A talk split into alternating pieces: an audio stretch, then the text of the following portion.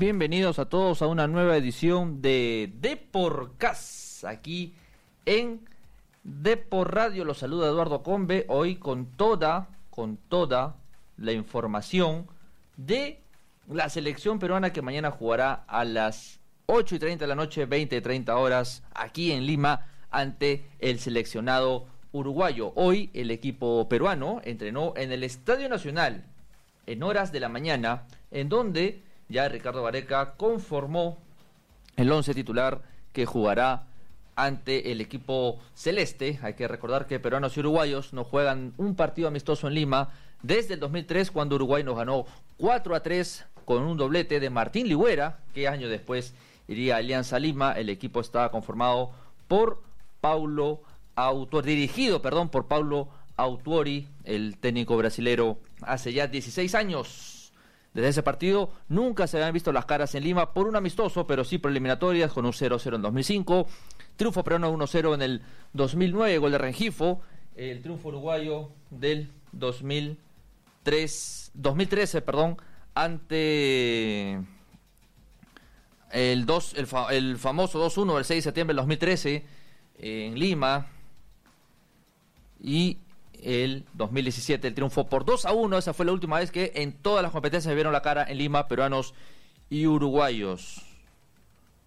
El equipo nacional, dirigido por Ricardo Areca, viene a perder 1-0 el viernes eh, ante el equipo Charrúa, gol de Brian Rodríguez, hoy día el equipo peruano.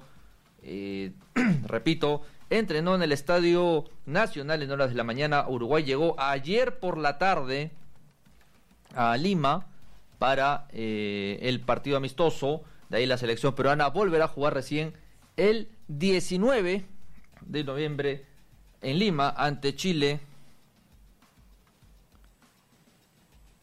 Eh, y el 15 ante eh, Colombia en ante Colombia en Miami. Esos son los amistosos de noviembre. Los dos últimos que tendrá la selección peruana este año, más el de mañana ante los Charrúas. El equipo nacional llega sin bajas por lesión ni suspensión para este segundo amistoso, partido 8 y 30 de la noche está nacional, entras a la venta desde 99 soles hasta 345. Será el partido 66 de Ricardo Vareca al mando del equipo nacional, mientras que eh, Tavares ya supera los 100 partidos en el equipo celeste. Hay que recordar también que el equipo peruano, que viene de ser finalista de la Copa América, perdiendo la final ante Brasil, eh, debutará en marzo en las eliminatorias rumbo a Qatar 2020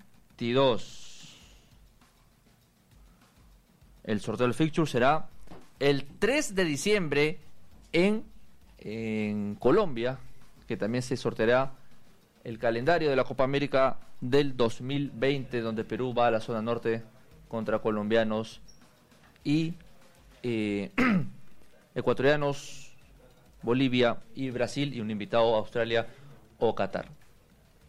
Pero ¿quién mejor ¿quién mejor que José Luis Saldaña para la información del equipo nacional en su entrenamiento esta mañana en el Estadio Nacional con el 11, con todo José Luis llegando al estadio.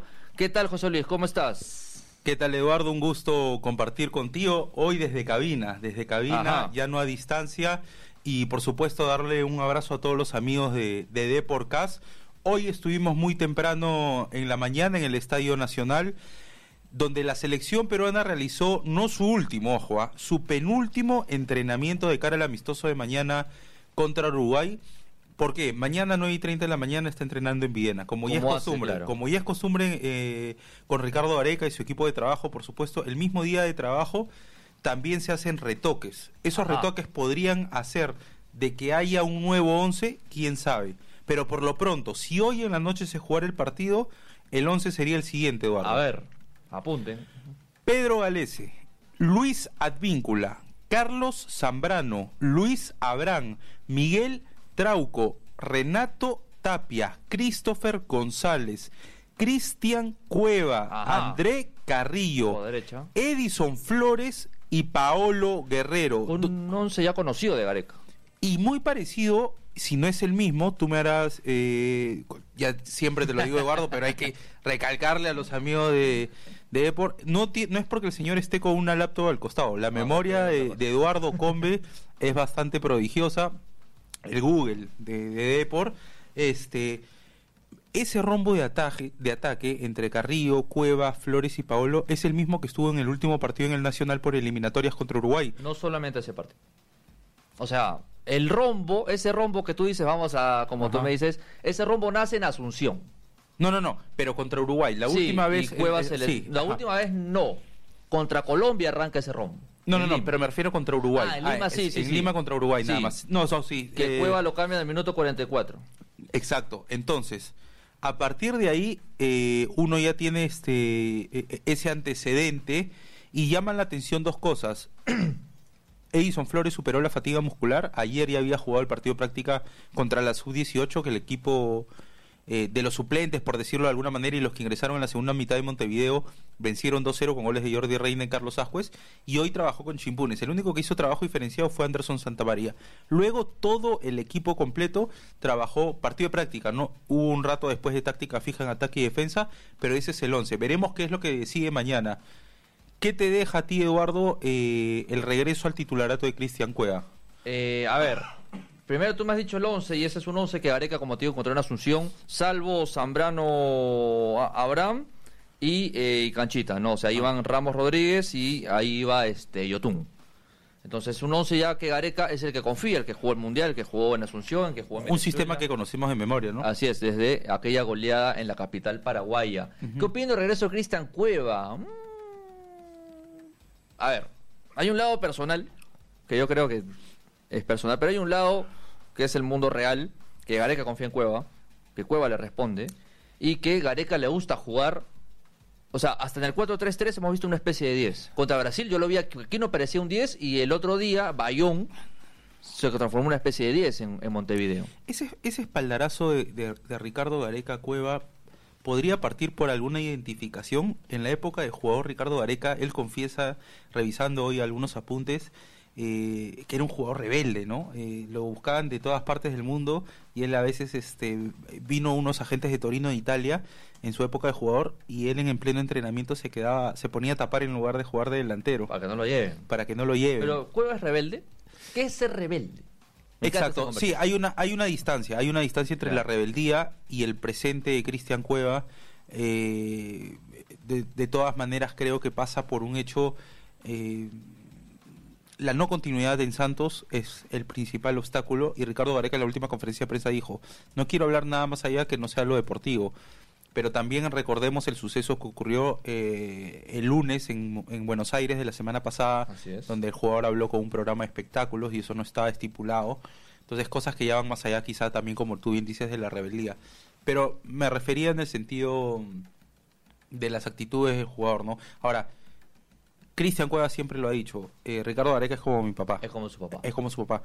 Y con él sí creo que tiene al menos un grado de compromiso distinto. Efectivamente. Es con él, al menos tiene un grado de compromiso distinto. Y si Ricardo Areca lo convoca, eh, pasa también por el hecho eh, de que él siente que le puede rendir, aportar en el campo más allá de su presente en Santos. Lo conversamos la semana pasada, Eduardo, y lo decimos ahora. Creo, creo que Cristian Cueva eh, lo necesitamos en la mejor versión. La mejor versión involucra que esté con la mayor cantidad de minutos en su equipo, en Santos. Eso te iba a decir, ¿cuál es la, mejor versión de Cueva, creo yo, en la era Gareca? Fue justa, como casi todos, fue en el 2017, cuando el, volante jugaba ya en el Santos de Brasil, que tuvo problemas igual con Rogerio Senia, cuando Rogerio Senia fue entrenador en Sao Paulo, discúlpame. Sí. En Sao Paulo, y esa fue la mejor versión de Cueva. Como de casi todos, ¿sabes? yo creo que después del Mundial hay un claro bajón de los seleccionados, pero igual Gareca. ¿Y en la Copa América qué pasó? Ha muerto en su ley, ¿qué cosa? En la Copa América. Que, volvió a tomar otro aire la selección más Vuelve a tomar otro aire. A partir del 5 a 0, ¿no? A partir, claro, el 5 a 0. Como que es un cachetadón que nos permitió a todos. El 5 a 0 hace que Gareca. Ahora pasa algo que nadie lo dice, pero que tiene importancia: la lesión de Farfán. Después del 5-0, Farfán se lesiona y Gareca dice, ya, al diablo todo, vuelvo a lo de siempre. Y los tres partidos Uruguay, Chile y Brasil no cambió el 11 y arrancó con Carrillo, Cueva, Flores, Pablo Guerrero. Por eso te digo que eh, Ahora, yo, también, ya conoce. Yo también creo, eh, obviamente nos detenemos a hablar de Cristian Cueva porque se, eh, se, hablaba de que incluso no iba a tener minutos en esta fecha doble. Se hablaba que no iba, no iba a tener minutos en esta fecha doble. quedó claro que no es así.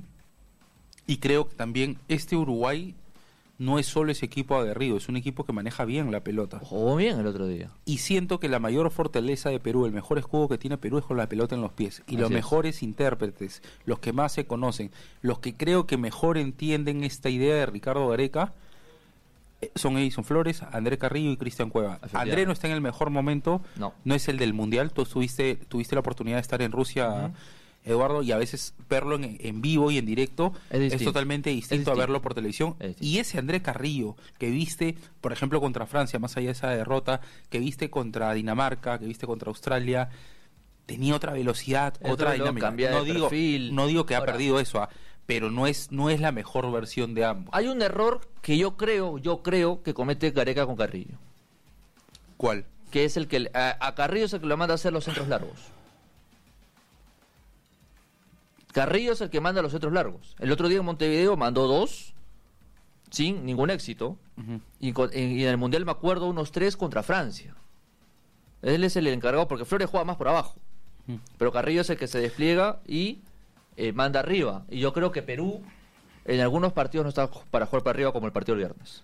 Ahora, más allá de todo eso que bien apunta Eduardo, siento que también una de las claves que me parece que tiene que, en la cual seguramente vamos a estar observando es la primera línea de volante, porque se habla mucho de cuánto sentimos en realidad la ausencia de Yoshimar Yotun. Y acá no se trata de, eh, de matar, disculparán la garganta los oyentes, es, el viaje, es el viaje torrencial que tuvimos que, vivir desde Montevideo, con algunas horas de, distancia no se podía salir el vuelo a, tiempo, y el clima nos ha jugado una mala pasada.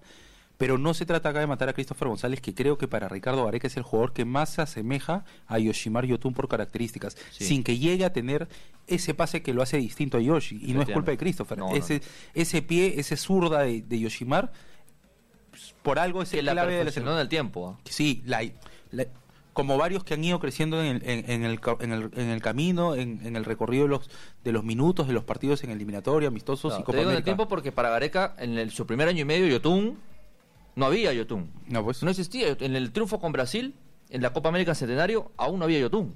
Recién después, ya por necesidad, cuando ya deja de convocar lo a Lobatón en especial, lo coloca porque para Gareca era lateral izquierdo. Pero creo que por ahí también pasa. Esa conexión que va a tener Christopher González me parece de tener más socios, más aliados con quien tocarla, caso Cristian Cueva, caso Edison Flores y el propio André Carrillo, porque esos tres detrás de Paolo Guerrero tiene mucha movilidad, creo que le va a permitir lucir un poco más a Christopher y que sea esa versión que todos esperamos que sea y no la que vimos en Montevideo, donde fuimos un equipo que se integró muy poco con el balón.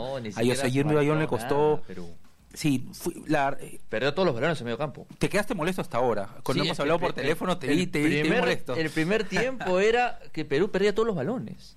Todos, todos. No era ese Perú que nos tenía acostumbrado. Más allá, por ojo, más allá de que si bien en Uruguay no estaba Edison Cavani y Luis Suárez, y eh, tenía una serie de estrellas que te podían también este someter en cualquier momento. Sí, sí, pero no, no había no había ese a veces yo siento que Perú tiene esa particularidad que a partir de esa calidad que tienen sus jugadores le quita el ritmo al rival, manejando la pelota, manejando el partido, pero esta vez no. Ni siquiera un remate Y estoy hablando de un Uruguay que yo lo que te decía en la previa es, más me preocupaba la zona defensiva porque estaban Godín, José mm. María Jiménez, Muslera.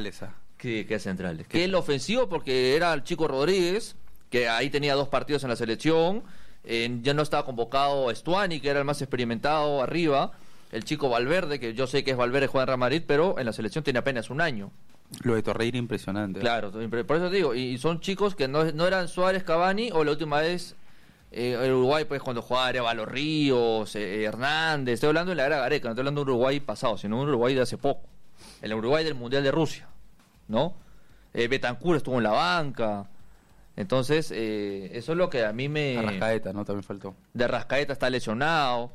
Entonces, este, era un Uruguay que en ofensiva no era el, el, es igual que eh, Perú cuando jugó contra Estados Unidos que arrancó pues Hurtado, Loyola, eh, Díaz, no es lo mismo pues que tener a Pablo Guerrero, Cueva, Flores y, y Carrillo, ¿no? Pero te apuro, te apuro Eduardo. Con este 11 que te he dado, si es el que finalmente eh, se confirma y mañana lo, lo, sostiene el profesor Ricardo Gareca. Te apuro. ¿Qué crees que pueda pasar mañana? No te digo eh, Perú le va a ganar, que me digas un score, pero sientes que es, este 11 le favorece para mañana Perú? ¿Tú hubieras querido que se mantenga quizás por ahí el 4-3-3 con otros hombres? No. ¿Qué te deja eh, lo, que, lo que se ha podido conocer de la práctica? Perú no está para 4-3-3. Perú está para 4-2-3-1. O al menos dos ahí. ¿Pero no está que ¿En este escenario o en cualquier escenario? En cualquier escenario, creo yo. O sea, ¿contra Brasil no te gustó el 4-3-3? Eh, es que lo que resultó contra Brasil no resultó contra... No, no, pero tú me estás diciendo que en ningún escenario contra Brasil pero es que puede haber excepciones. Si Abraham la mandaba afuera, acaba 0-0 y todos estábamos No, pero, pero, ya eso es una suposición, ¿no? Claro. Perú ganó y... Pero no te gustó ese Perú. Eh, no, porque yo sentía aquí, no por más que hizo un buen partido, que no era su posición o, sea, para ti, Ricardo Gareca, e, ese sistema lo tiene que descartar. No, si, si Gareca dirigiera a Argentina, te diría 4-3-3 y anda con todo. No, no, pero claro, con Perú, lo tiene que descartar. Eh, es que, es que yo, yo veo las cosas, depende de la necesidad. No, por eso te digo. Si mañana Perú se va a, Brasil a jugar con Brasil en el eliminatorias y sale con 4-3-3, claro. yo le digo, chico, o sea, fácil te meten 5, que fue lo que pasó en la Copa América. Claro. Perú salió 4-3-3 contra Brasil en la fase de grupos no, te, no, me, no me estoy equivocando. A ver, a ver, a ver, a ver. me parece que no. Me parece que va, estoy hablando, ¿ah? No, porque va, va, va Farfán y Paolo. Eh, el partido no, no, no creo que ese sea el sistema. Fue lo más este, parecido un 4-4-2 o 4-2-3-1. Claro, pero no era, no era 4-2-3-1. Ya, pero no era un 4-3-3 tampoco. porque Farfán era el que se recogía un poquito, Cueva estaba tirado sobre izquierda, André Carrillo sobre la derecha. Tienes razón, tienes razón. Perdón, este. Tienes razón, tienes razón. Lo que sí jugó el equipo. Andy Polo me parece sobre la derecha. el equipo jugaba más retrasado y Andy Polo no ganó ningún balón. O sea, y por eso, a, partir de ahí surgían las interrogantes. Ya, pero ahí no había 10. O sea, no era el jugó no por el, izquierda y Farfán jugó de media punta. Media punta. Se lesiona Farfán. Pero era más distante de ese 4-3-3. Y Gareca dice, ¿sabes qué? Yo voy a volver a lo que me trajo éxito. Carrillo, Cueva, Flores, Paul. Por eso te digo, para mañana tú dices el 4-2-3-1 es lo que más es un amistoso mañana si Gareca quiere ser no pues pero tenemos pero tenemos tenemos no podemos tomar el partido como si fuera un amistoso. La necesidad de Perú es consolidar una idea es consolidar, una, idea. entonces por eso te digo. Ahora pero no me descartes algo que yo aprendo uno que uno aprende en esto es que al final los jugadores se mueven por todos lados Ah, no, o sea, los números al final sobre el movimiento de la cancha, va, va, eso va, es más, Carrillo va a aparecer sobre pero izquierda. Yo creo que Perú debería jugar, es que y 4-2-3-1 fue la fórmula que le dio éxito a Gareca. ¿Por qué? Porque cuando él empezó, ¿Te acuerdas cuando Chile vino acá? si no está Cueva, ¿quién podría, ¿quién podría asumir ese papel detrás del punta? El papel detrás del punta. Es que en teoría debía ser Farfán, que no está. Pero en la Copa América no resultó Farfán Guerrero. O sea, no resultó. Como te digo, la lesión de Farfán ayudó un montón. Ajá. Por más que yo prefiero ahora. No, pero mil veces tenerlo igual ahí a Farfán o a Paolo como opciones que. Efectivamente, o sea, cerrado. Pero si tú me preguntas a mí, debería ser Benavente. Pero lastimosamente Benavente, en seis años en la selección, nunca explotó. El otro, para Gareca, es Pablo Hurtado. Ah, sí, ahora Gareca dijo que a partir de, la última conferencia que dio, que nos dejó un poco helados a todos, que no el, el as bajo la manga no era Alejandro Hover, sino justamente Cristian Benavente. Ah, no, Cristian Benavente en conferencia lo dijo, pero que estaba sentido. No, no le, no, no Yo creo que no fue así. Yo ah. creo, me puedo equivocar. Pero a partir de una información o una interpretación propia, porque ahí hay una eh, distancia. si me dices, si me dices, si tú me mita, dices, mita, mita, mita, mita, mita, porque, o sea, o sea, está claro que a Gareca no le gusta Benavente desde que llegó. O sea, le hizo jugar contra Venezuela en marzo de 2015 y ahí nunca, ya, chao, ¿no? No creo que haya mentido porque dice que hay, hubo una llamada de por medio. Es otra cosa, claro. No, puede ah. ser, claro. yo he visto jugadores. La, Ahora, la fecha FIFA pasada lo convocó a Yotun. Lo importante acá es que, Cristian está en un, torneo tan competitivo como el francés. Y que si en algún momento vuelve a existir esa llamada, que esperemos que ya ahora sí el jugador esté al 100%, pueda ser una opción interesante, pero verlo detrás del punta, ¿no? Sí, porque es una posición que en la que se siente más como no tanto pegado a la línea. Con Gareca jugó de extremo derecho, Benavente. Con Argentina, ¿te acuerdas? Con Argentina, con Ecuador. Y siento que le cuesta un poco más hacer ese recorrido por claro, por eso digo, o sea, debería ser Benavente. Yo creo que para por ya los ya Gareca tiene 65 partidos, yo creo que no es difícil interpretar un técnico que tiene más de 60 partidos, para Gareca es Pablo Hurtado, cerrado. Por eso yo te pregunté, ¿de qué había llamado a Over?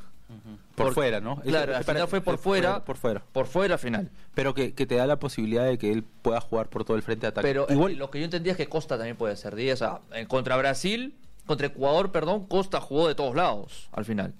casi camaleónicos los de arriba, ¿no? Fue un medio que, efectivamente, medio ah. camaleón los de arriba, más Ruiz Díaz. Porque hasta Ruiz Díaz parecía media puta en un momento del partido contra Ecuador. Llegó, a jugar con dos puntas. Por eso te digo. media punta, se recogía y Jordi terminaba como punta. Hubo tres momentos de la delantera ese Al ser un amistoso, yo te digo, ahora yo creo que Perú estaba por el 4-2-3-1, que fue lo que le dio el éxito. Me gusta a mí ese sistema, en eso sí coincido contigo. Me gusta ese sistema. Pero porque es Perú.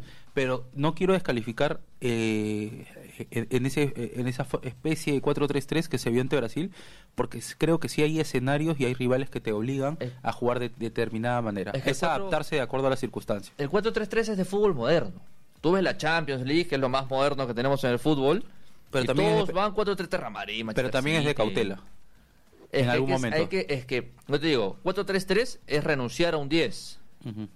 ¿Sí o no? O que tu 10 sea el punta, porque el 9 Pablo Guerrero ya casi no existe. Claro, pero también es tomar ciertas medidas, ciertos recaudos, sabiendo ¿Tú te acuerdas de la sub-17? ¿A cuál te refieres? La de ahorita, la de este año de Silvestre, que casi va al Mundial. Con Celi y todos estos chicos, claro. Eh, al final, Silvestre acabó usando un 4-3-3, donde Burlamaki fue el sacrificado, Burlamaki jugaba atrás. Burlamaki, claro. Y eh, el, el 9 de ese equipo era el chico Ruiz, que es 10, pero que se lesiona y hace que Figueroa acabe siendo titular. Era Celi, Ruiz, eh, de la Torre, eh, Burlamaki, Caipo, y acá se me está yendo alguien que me disculpen todos, tanto no puedo, tanto no puedo. Burlamaki, Caipo y me falta uno acá para los 3-3. Pero el, el 9 de ese equipo desde la sub-15 era Ruiz, que es 10. Varios chicos en esa en esa sub-17. Eh... Oscar Pinto, al otro lado, y de, la Cruz. y de la Cruz con es. Pinto y de la Cruz, ahí está. Esa es la del lateral derecho Cliver Aguilar, ¿no? Claro, 15 años tenía. Sí, muy este, buen, muy buen jugador. Aguilar, Rachumik. Me faltan dos. Este, no, este. Imagínate, si tú fallas con el tema de la memoria, imagínate yo, ya estamos todos locos. Pero quedamos en que hoy sí fue novedad porque por ahí la gente no creía que Cristian Cueva. Eh, es más, eh, me escribía que me decían, no, no va a jugar ningunos minutos. ¿Te escribían? algunos amigos por ahí me escribían, tengo la información, no me pidas nombres. ¿ah? No, no te voy a pedir nombres. No, no va a jugar ningún minuto Cristian que, bueno, al menos que tenga en la cabeza de Ricardo Gareca. Yo pensé que no iba a jugar over.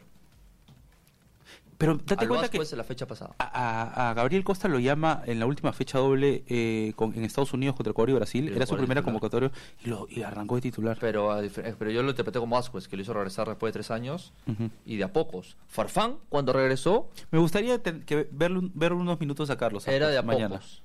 Vamos a ver qué es lo que pasa. Y la NSC hizo que juegue con Bolivia. Vamos, vamos a ver qué es lo que pasa. No está Cristian Cueva en su mejor momento. Edison Flores sale de una fatiga muscular. André Carrillo no es la versión que vio Eduardo Combe en el Mundial y que vimos por supuesto todos. Paolo Guerrero no mm. siento, no siento que está, después de lo que pasó en Brasil, no siento que... Pero ¿sabes qué pasa? Si bien los cuatro presentes ahorita nos dicen, eh, los presentes de, estos, de ellos cuatro, eh, que no están en la mejor versión, para mí juntos sí, te pueden dar mucho. Es que es otra cosa. Eso, eso a mí me da una tranquilidad saber de que, mira, vamos a ver mañana, pero yo siento que esos cuatro juntos, si comienza, si comienza a darse, a dar fruto ese chocolate, como lo llaman los propios futbolistas, creo que no, que nos van a regalar una alegría. Ya está hace rato. En la Copa América creo que se confirmó en esta Copa América. Sí, sí, o sea, desde el partido y contra, con Uruguay. y sobre todo con Chile, que, que, nos salió todo. Con Uruguay, ese día hay un contraste, vamos a hablar, hay que sacarnos la camiseta. Partido con Uruguay, Uruguay me va a ganar 2-0.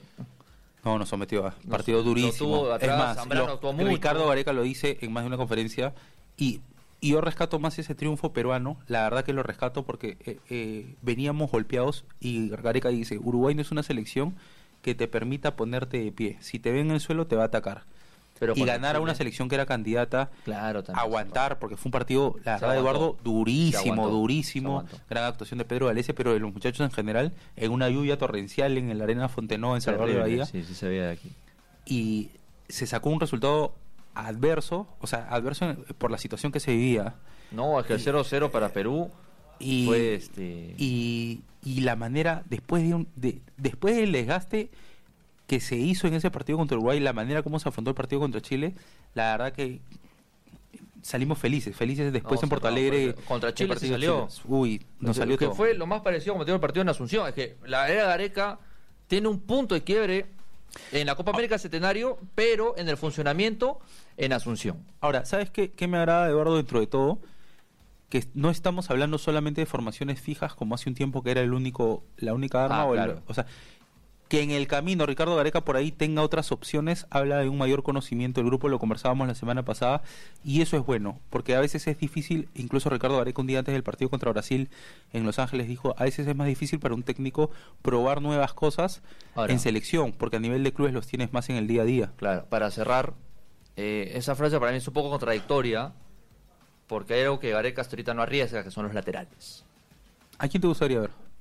Es que ese, es el- ese es el tema, pues no hay, pues, ¿no? Porque ya, yo vi Trauco, está, está Jorge desde Marco el amistoso con eh, Ecuador en Lima, en noviembre del año pasado, jugó todo, y no es que ni siquiera es que haya jugado todo, ha jugado todos los 90 minutos.